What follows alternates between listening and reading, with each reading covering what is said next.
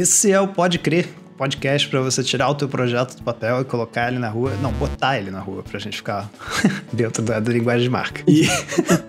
olha o branding. Olha, olha o branding, exatamente. Tem que ter cuidado com o branding, ser mais carinhoso ali. Olha o branding. olha o branding. E nesse episódio a gente vai falar sobre essa clássica coisa que muitas vezes a gente já pensou em falar, é a primeira vez que a gente tá trazendo esse assunto para cá, que é o síndrome de impostor, síndrome de impostora. É uma, um assunto que a gente há muito tempo queria tentar empacotar de uma forma e trazer para cá. E a gente teve uma conversa recente lá na comunidade do Pode Crer, que é onde a gente sempre troca ideia antes de gravar os episódios. Então foi muito bom, a gente teve, digamos, muitas histórias, muitas coisas para nos ajudar a meio que organizar os pensamentos sobre isso. Aí hoje a gente tá trazendo isso pra cá. Tem bastante gente lá na conversa, né? Foi muito bom, cara. Então a gente teve muitas formas de ver isso, né? Foi muito bom. A gente teve, acho que eram mais de 20 pessoas na conversa. Se você quiser participar dessas próximas conversas, você pode encontrar a comunidade Pode Crer no podecrer.com.br. E é um prazer estar aqui contigo hoje, cara, para conversar sobre esse assunto que é, é bem, bem, bem, bem, digamos, presente no nosso dia a dia, principalmente hoje em dia com as redes sociais. Eu acredito que isso tenha sido amplificado. Prazer estar aqui contigo, Lucas Morello. Prazer é meu.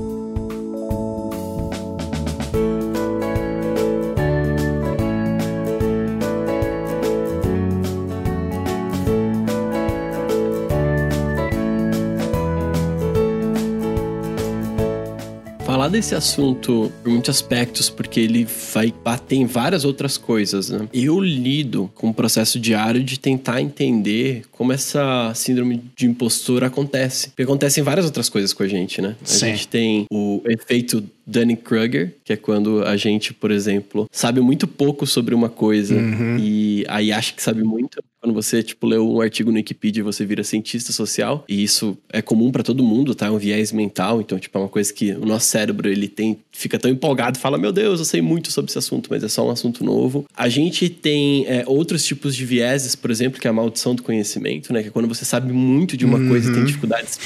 e aí, a gente tem aqui a síndrome de impostor, que é o lugar onde você não consegue reconhecer que você é bom por coisas que você é reconhecido bom. E aí é um problema esquisito, né? Imagine, eu tô só colocando aqui várias perspectivas de vieses mentais e coisas que acontecem no nosso cérebro pra gente perceber que não é tão fácil se autodiagnosticar com qualquer um desses problemas, porque eles acontecem naturalmente na nossa vida, né? Sim. Quando ele passa a te atrapalhar, aí a gente começa a identificar, entender um pouco melhor, ok, quais dessas coisas estão realmente afetando a minha rotina. Porque com muita certeza, se você tá aqui, você acha que nunca teve síndrome de impostor, você já teve. Em algum momento você já, já passou por isso. Isso talvez não é um problema na sua vida, mas tem muitas pessoas que acreditam que isso é o maior problema da vida delas. E a gente também é legal entender, ok, talvez seja, né, o maior problema da vida, mas aqui, nesse lugarzinho específico. Então eu queria trazer um pouco a visão de botar talvez a síndrome de impostor numa caixinha, síndrome de impostora numa caixinha, para a gente poder pular ali dentro e explorar dentro dessa caixinha quais são as possibilidades, o que a gente pode fazer, o que a gente não pode fazer, o que, que vai acontecer, é isso aí mesmo, o que, que a gente vai conseguir controlar desse ambiente ou não vai. Então, vou trazer uma definição aqui de síndrome de impostor, um pouquinho mais, só para a gente ok, estamos aqui, né?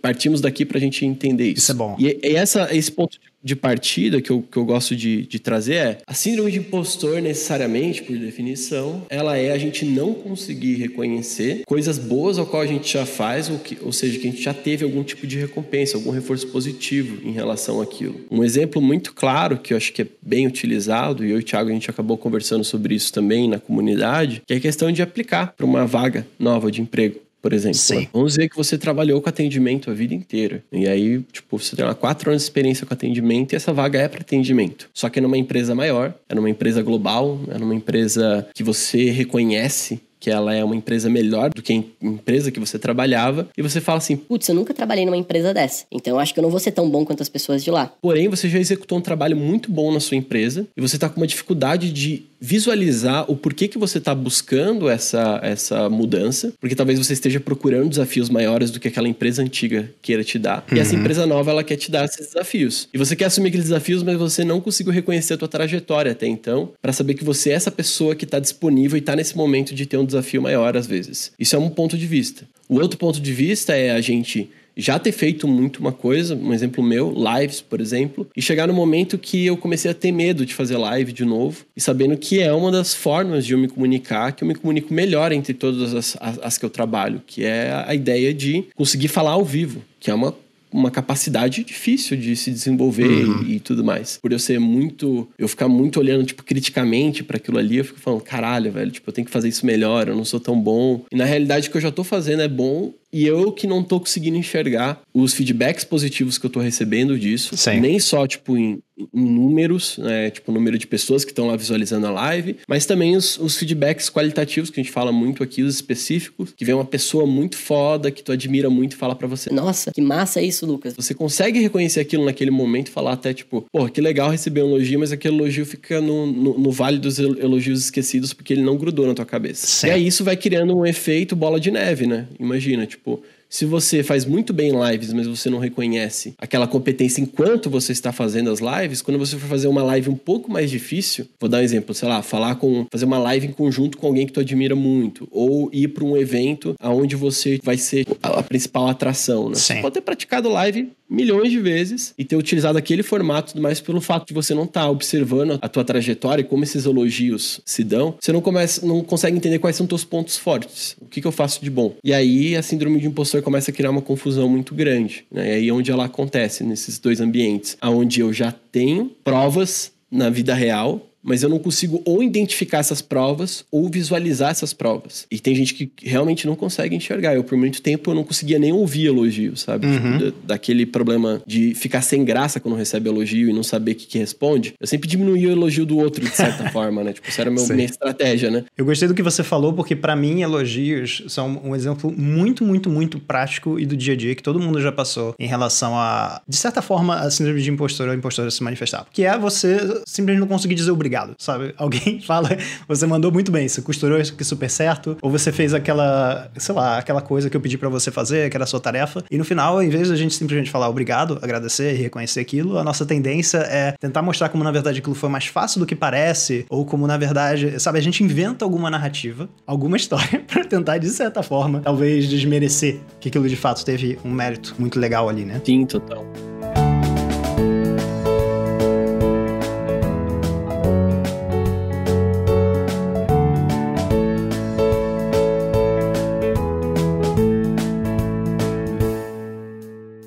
Coisa que eu gostei, cara, que a gente tava conversando quando a gente tava pensando, cara, como é que a gente empacota esse episódio? Como é que a gente traz isso pra cá? Foram esses nuances, assim, do, das experiências passadas e das expectativas futuras, de certa forma. Eu acho que essa coisa de passado e futuro é, é um quesito até legal de observar, sabe? É uma lente legal para observar isso. A gente tava conversando, por exemplo, com um exemplo do meu livro. A gente tava falando, cara, o livro, tipo, é uma coisa que quando eu tava prestes a escrever, eu ficava comparando o meu rascunho, que era uma coisa que não era maneira, com uma coisa que já tava ali pronta, uma coisa que tá na minha estante que eu admiro. E aí eu ficava assim, ah, cara, eu tô sentindo síndrome de impostor. Só que será que realmente é síndrome de impostor? Será que isso, na verdade, não é uma manifestação de perfeccionismo? E eu acho que isso que é uma coisa que é legal a gente trazer, né? Que a gente tava falando de trazer para esse episódio, que é mencionar que sim, a síndrome de impostor está presente. A síndrome de impostor vai em muitos momentos nos atrapalhar se a gente não ativamente buscar uma visão nova sobre isso e mecanismos práticos, né? Pra gente melhorar. Mas também em muitos momentos que a gente acha que a síndrome de impostor é perfeccionismo. Isso é uma coisa perigosa porque se a gente não sabe exatamente com o que a gente está lidando, pode ser mais difícil a gente lidar com aquilo. Então, no meu exemplo específico, né, que a gente tava conversando, eu nunca escrevi um livro. Então, sabe, eu nunca escrevi. Se fosse o meu segundo livro, e eu pensar, e as pessoas tivessem falado, Thiago, você mandou muito bem no seu primeiro, eu diria que sim, é uma síndrome de impostor, porque eu já fiz aquilo, eu já tive, de certa forma, um feedback, eu já tive aquela experiência. Porém, eu nunca escrevi um livro. Então, será que isso não sou eu, perfeccionista, buscando o controle do resultado? Sim, total. E eu acho que esse que é um lance muito maneiro de trazer pra cá, cara, que é aquela coisa que a gente tava conversando antes, assim.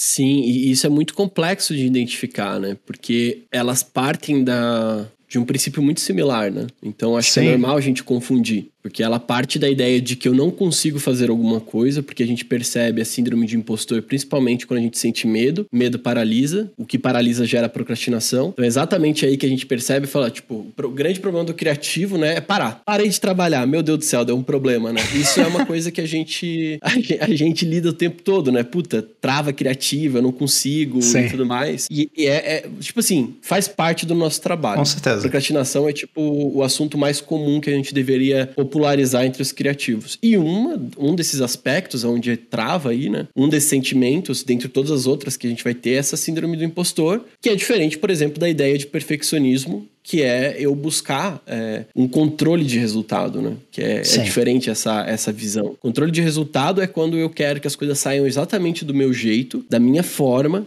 e que aquilo tenha um feedback do público, tipo, tô botando todas as características aqui, né? Seja como eu imaginei. São variáveis completamente incontroláveis, né? Tem até um transtorno de, de, de personalidade que também pode se tornar um transtorno realzão, assim, do tipo de, de ser difícil para as pessoas que muita gente já conhece, que é o TOC, né? Que é o transtorno obsessivo compulsivo. E a pessoa, ela acredita que se ela fizer determinadas práticas no dia dela, ela vai ter mais controle sobre a realidade. Só que essas práticas, se a gente for olhar na, de maneira, tipo, racional, não faz sentido, né? Né? Não é trancar a porta três vezes que vai garantir que a porta vai estar tá trancada, como também não é revisar três vezes o conteúdo que vai garantir que o conteúdo está revisado. Então a gente acaba criando hábitos que nos tornam mais seguros. E aí, por uhum. que, que a gente faz isso? Porque segurança é importante pra gente. Meu pai do céu, você não vai pra um lugar descontrolado, entendeu? É um largados e pelados, entendeu? Tipo, é ir pra selva, peladão, sem nenhuma, nenhum equipamento, sabe? Quem em sã consciência faz isso? Só quem vai participar de um programa e, sei lá, talvez uma, uma, uma outra galera aí. Mas quando eu falo sã consciência, do tipo, no nosso dia a dia, pessoas criadas em apartamento e que olham para suas telas, a gente não tem muito essa, essa habilidade de lidar com a natureza, né? Então vai ser um ambiente completamente novo pra gente. Então o novo, ele é ele traz o medo. E isso é algo que a gente tem que entender que faz parte, né? Não significa necessariamente que é síndrome de impostor. É. Uma coisa que eu vejo como muito importante na hora de analisar o processo de síndrome de impostor, que é onde eu acho que ataca em todo mundo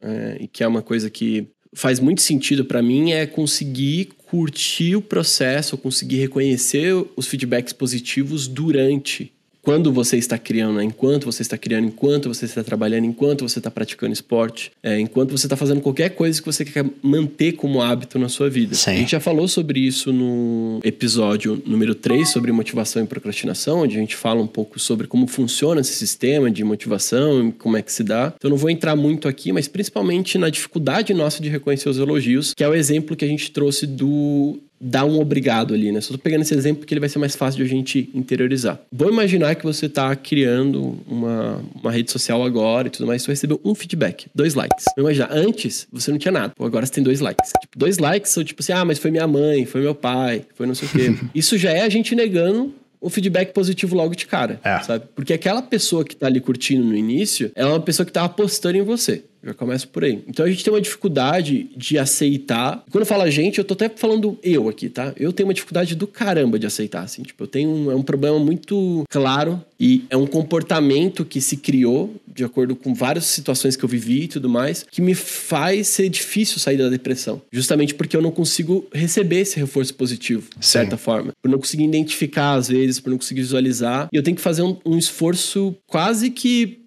diário para lembrar das coisas boas que eu faço. Assim, o Thiago pode falar também, talvez melhor que eu, sobre a quantidade de elogios que o Pode Crer recebe, um nível de elogio que o Pode Crer recebe, que são textos grandes, que as pessoas param um tempo para escrever e tudo uhum. mais, mas que quando você lê tudo aquilo, fica um negócio na tua cabeça e fala, cara, como é possível eu, eu ter feito isso daqui, né? Sendo que assim, ó, o Pode Crer recebe elogio a cada episódio desse nível. É assim. muito legal, então, tipo, É uma coisa muito recorrente, muito consistente e que eu tenho muita dificuldade de reconhecer. Puta, aqui tá muito claro um problema de síndrome de impostor. Porque eu já tô fazendo algo recorrentemente, eu tenho uma sorte muito grande de gostar muito de gravar com o Thiago, então isso é o que me motiva todo dia a gravar. Uhum. Mas se eu dependesse só dos elogios, eu não tô falando isso para você não depender, tá? Dos elogios, dos feedbacks externos. Tô falando que me falta isso. Uhum. Que eu poderia criar mais, melhor, ser mais desinibido, acreditando mais no que as pessoas me falam. Porque no final das contas, eu sei que vai doer um pouco ouvir acreditar no que as pessoas falam, mas é uma dificuldade de acreditar. Tipo, não é que você não quer acreditar é que você tá com uma dificuldade de acreditar naquilo e você tem que fazer um esforço consciente para começar a acreditar. Eu e o Thiago, a gente já falou sobre o mural das vitórias e tudo mais, que é uma prática que a gente tem. E eu mesmo, mesmo tendo o mural das vitórias, lendo, nos piores dias é difícil. É como se a vista ficasse embaçada lendo aquilo ali, sabe? Tipo, eu me sinto até desconfortável às vezes. Tipo, eu tô mal e tô lendo. Então é uma ferramenta que é boa, mas que ela exige de mim, sabe? Tipo, ela exige eu, eu falar, vou aceitar isso aqui, sabe? Sim. Pelo amor de Deus. E sabia que eu tava comentando isso ontem, cara? Porque a, a Roberta compartilhou nosso episódio e eu, eu lembro de ter visto aquilo e eu eu comentei até com ela, eu tem essa coisa que apesar de eu receber tantas mensagens carinhosas, cara, as mensagens que a gente recebe de feedback são muito legais, isso me deixa muito feliz. São muito boas. E eu vejo como uma motivação a mais, sabe? Tipo, é para mim é tipo, cara, eu, eu, já gravaria assim de qualquer forma, porque para mim só aprendizado, só essa tentativa de empacotar conceitos, eu acho que isso é tão importante, porque no final, mesmo assim eu vou pensar, e isso é um pensamento que eu tive ontem de, cara, será que as pessoas não vão cansar de nos escutar, sabe? É, é o tipo de questionamento que vem na cabeça, mesmo que venha um feedback maravilhoso. Eu penso, caramba, já são 35 episódios, as pessoas devem estar cansadas, sabe? E se passa pela minha cabeça, apesar daquele reforço positivo, né? Apesar daquele comentário bonito. E o que eu penso muito sobre quando se trata desse assunto é a questão do olhar acostumado, a questão do, do nosso normal ser constantemente reajustado, né? Aquela noção de adaptação hedônica, de que quando você tem conquistas ou quando você tem momentos muito para baixo, aquilo, enfim, se fosse um gráfico, né? Eventualmente isso vai voltar pro normal. Você ganhava 3 mil, agora ganha 10 mil, agora 10 mil normalizou, apesar de no início isso ter sido um pico de felicidade. E para mim isso é tão, tão, tão importante, mas tão importante, principalmente quando a gente está cercado por números, porque se hoje eu tenho 10 mil pessoas acompanhando, amanhã eu tenho 20, o 20 normalizou. E aquilo não me deixa mais feliz, sabe? E aí, como é que eu vou manter criando? Como é que eu vou manter no jogo infinito? Que é um assunto que a gente também fala aqui.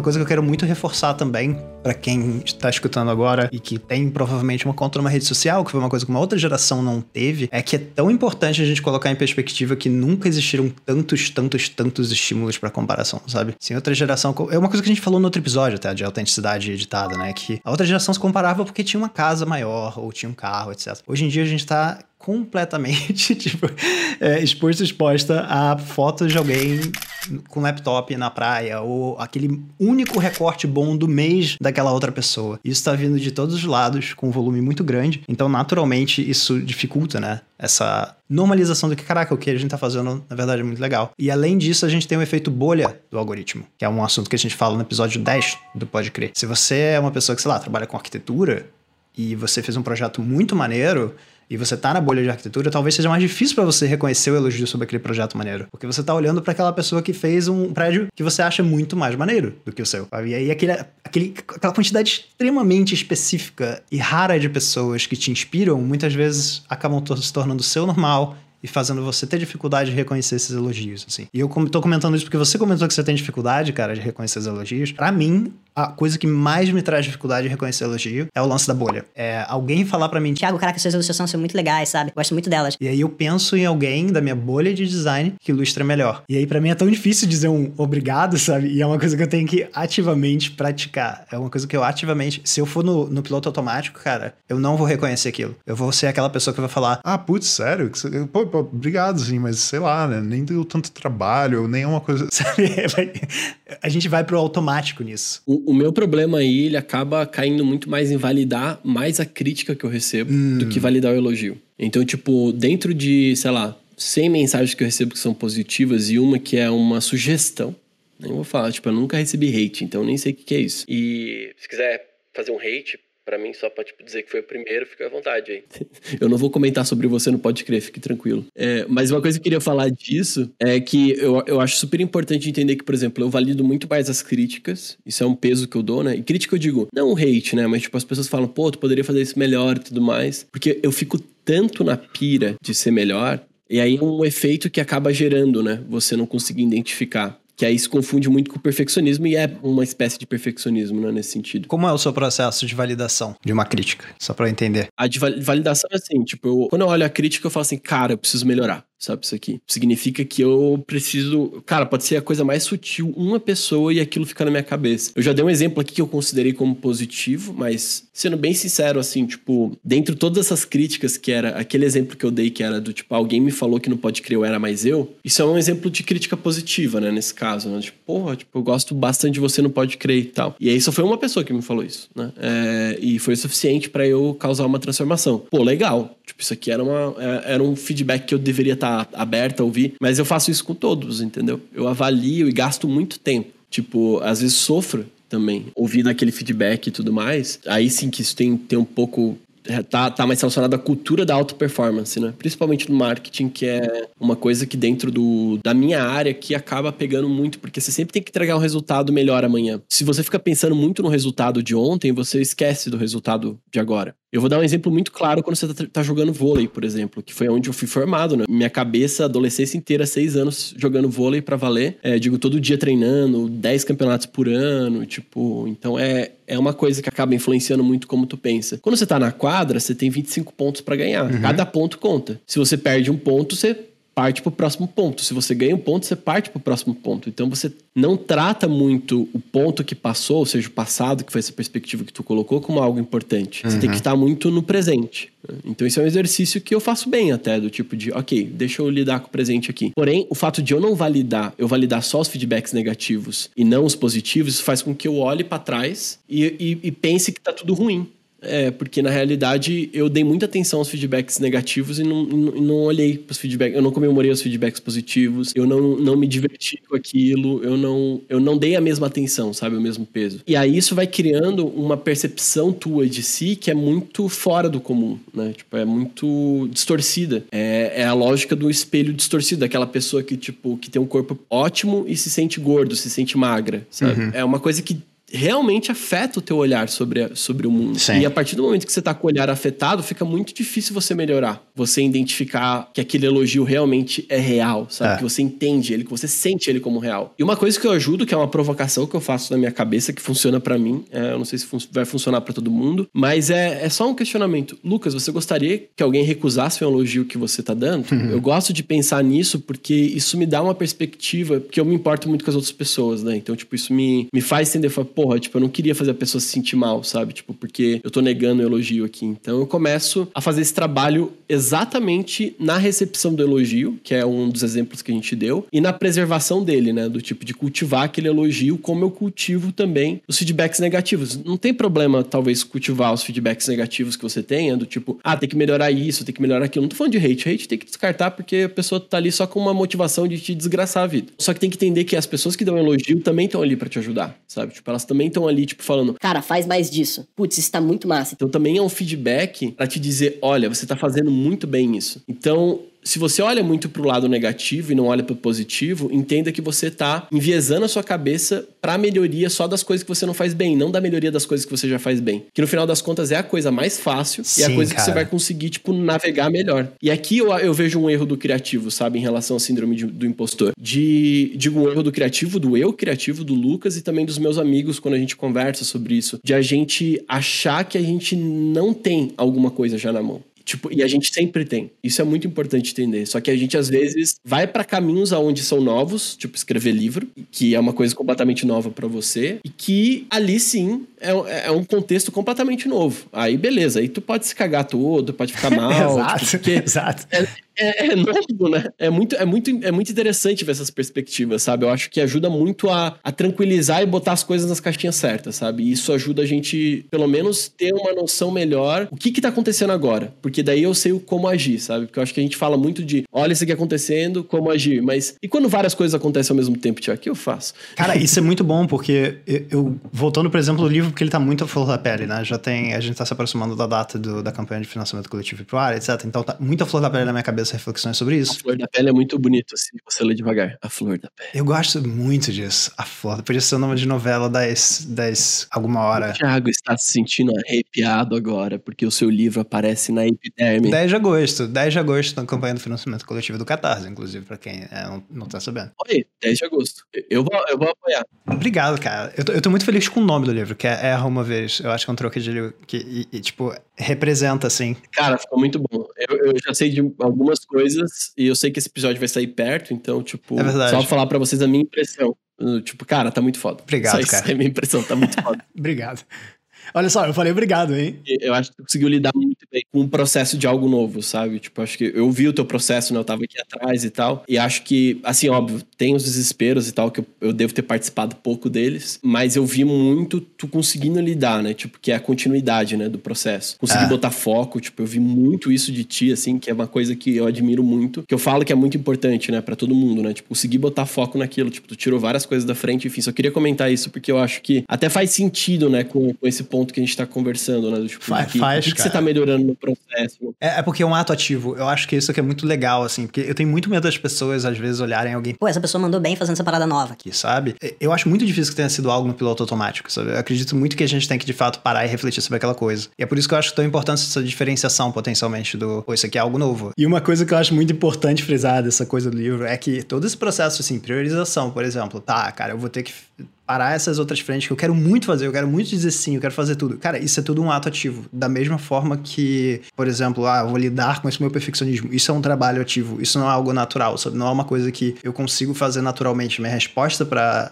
Pra coisa é o medo, sabe? E eu acho muito legal essa diferenciação do tipo, ah, quando é que eu estou tendo síndrome de impostor e quando é que eu estou sendo perfeccionista. Porque isso ajuda demais, assim, é uma coisa que me ajuda demais. E quando eu olho pro livro, por exemplo, eu já tive reforços positivos sobre Pô, você consegue comunicar coisas visualmente bem. E eu fico feliz com esses reforços. Eu lembro desse reforço quando eu tô, quando esse reforço quando eu tô fazendo alguma coisa no livro que precisa ser representada visualmente. Então isso me ajuda, sabe, com aquela situação específica. Mas quando eu vou dar um, um passo para trás, vou ver a situação do livro, hoje em dia tem mais clareza para mim disso, né? Eu não estou tendo clareza, não estou tendo síndrome de impostor sobre a questão do livro. Eu nunca fiz um livro. Então para mim é o perfeccionismo realmente. É a questão de eu querer colocar um livro que todo mundo vai perceber como um livro legal. Só que é impossível ter o controle desse resultado, né? Então, o que eu acho interessante desse processo é que, apesar de ser uma situação nova, eu vou sim me sentir, né, com essa vontade de ter o controle, eu vou sentir o medo, os reforços positivos sobre habilidades específicas ou coisas que eu faço bem, né, que moram nesse projeto novo, mas que são coisas que eu já fazia, né, são meio que transferíveis para esse projeto de alguma forma, sabe? Porque eu já ilustrava, apesar de não ter ilustrado um livro. Eu já escrevi, apesar de não ter escrito um livro. Então, isso, de certa forma, é quase como se fosse uma boiazinha, sabe? É um apoio de tipo, tá, eu tô nesse oceano ou nessa piscina nova e eu não conheço, mas pelo menos eu tenho essas boiazinhas, que são um suporte, né? Que são esses elogios que eu guardei. E, cara, eu sou muito. Eu tava até comentando com a na comunidade, pode crer. Com- Quando se trata de elogios, cara, eu coloco elogios específicos pra cada coisa, assim, no meu drive. É elogio da newsletter, elogio do podcast. Porque quando bater em mim, sabe, aquele medo, aquela coisa de putz, quem sou eu? Eu quero ver uma coisa muito específica sobre o que eu fiz. Porque isso me ajuda muito mais do que simplesmente uma coisa genérica, sabe? De Ah, você é um cara legal, Thiago.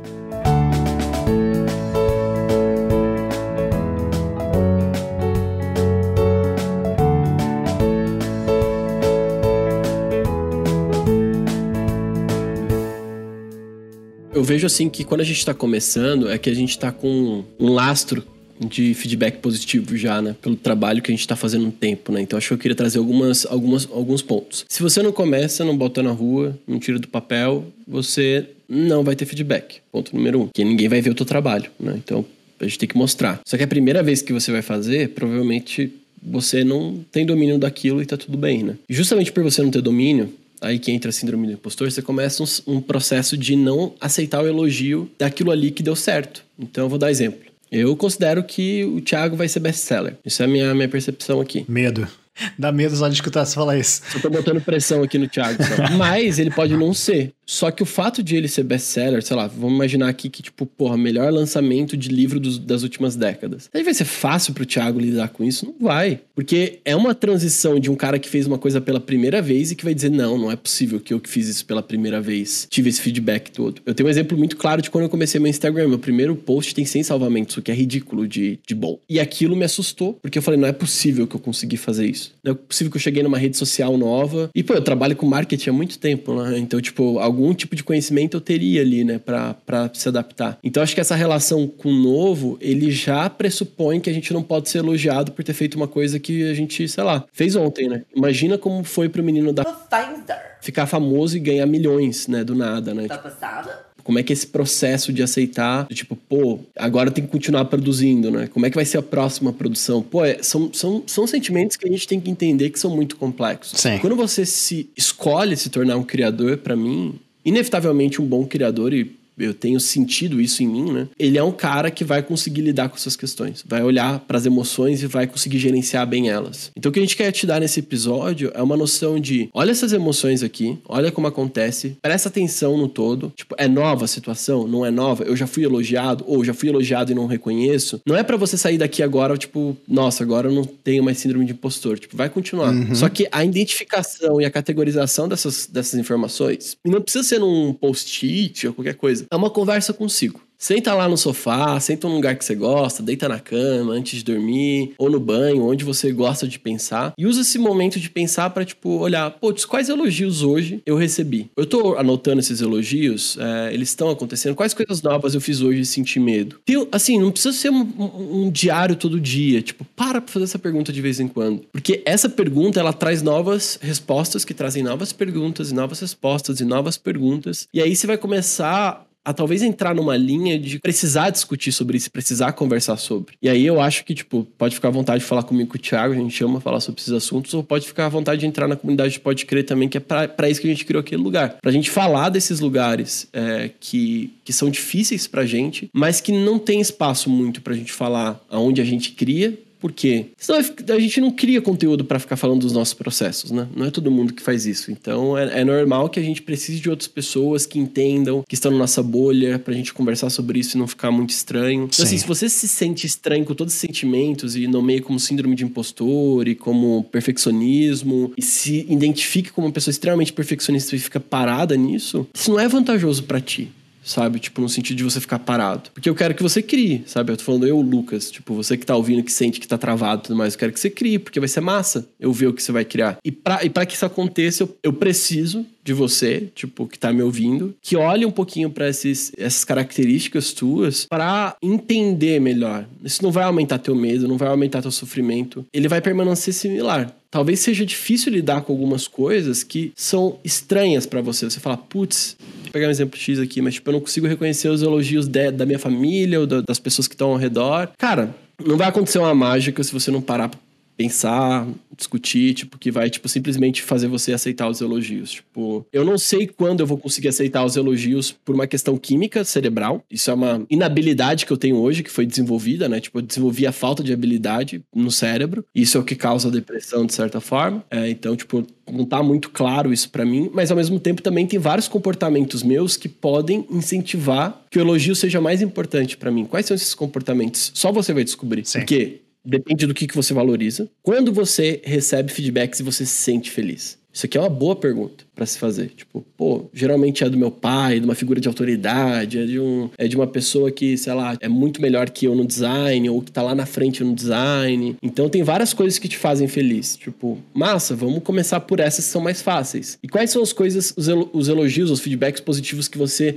não identifica? Ah, eu, eu gosto de desenhar, mas eu nunca tô feliz quando eu tô desenhando. E aí, ó, tem uma coisa estranha aí, né? Putz, as pessoas me dão feedback ali no, no Instagram que gostam muito do que eu faço, mas elas falam que gostam muito mais do meu jeito de falar do que, do que eu realmente tô intencionando. Por que, que você não vai para lá, sabe? Por que, que você não, não, não, não, não vê que, que é essa coisa que você faz bem, que não era o que você imaginou da primeira vez, mas talvez seja o que as pessoas identificam em você como algo especial? Porque é aí que a gente passa a entender o porquê que a gente é importante no mundo. E isso é muito importante pra gente como ser humano. Se a gente não entende o porquê que a gente é, é importante no mundo e a gente fica preso no perfeccionismo ou na síndrome do impostor, que foram dois tópicos que a gente colocou Uhum. aqui, a gente fica parado. A gente fica, tipo, a gente não entende o porquê da nossa função. Então tem que ser uma exploração tua, minha e do Thiago. Vamos combinar de fazer todo mundo junto, de procurar qual é a nossa função na sociedade. Tipo, o que, que a galera vai curtir mais da gente? Como é que a gente pode ajudar as pessoas a serem melhor- melhores de alguma forma? Seja no desenho, seja na, na visão crítica, seja na identificação das emoções, seja em qualquer coisa que você trabalhe. O que, que as pessoas você conhecem e te ajudam? Isso vai te dar tanto direcionamento em marketing, o que é bom pra caramba, porque isso vai virar dinheiro em algum momento. Vai te dar direcionamento pessoal, você vai se sentir muito mais feliz de estar fazendo, porém é um processo que não vai, num instalar de dedos, a coisa vai acontecer. A gente vai precisar olhar, identificar, botar nas caixinhas. E é um processo que assim, ó, tipo, eu e o Thiago, gente tá fazendo 24-7 quase. Tipo, eu nem recomendo, porque eu acho que a gente é muito viciado nisso, né? Tipo, não precisa ser tão viciado assim, porque é uma coisa que a gente gosta de fazer, ponto. Então a gente acaba falando muito disso, falando muito, é, produzindo conteúdo sobre isso, porque a gente gosta demais. Não precisa gostar tanto. Gostar um pouquinho é bom.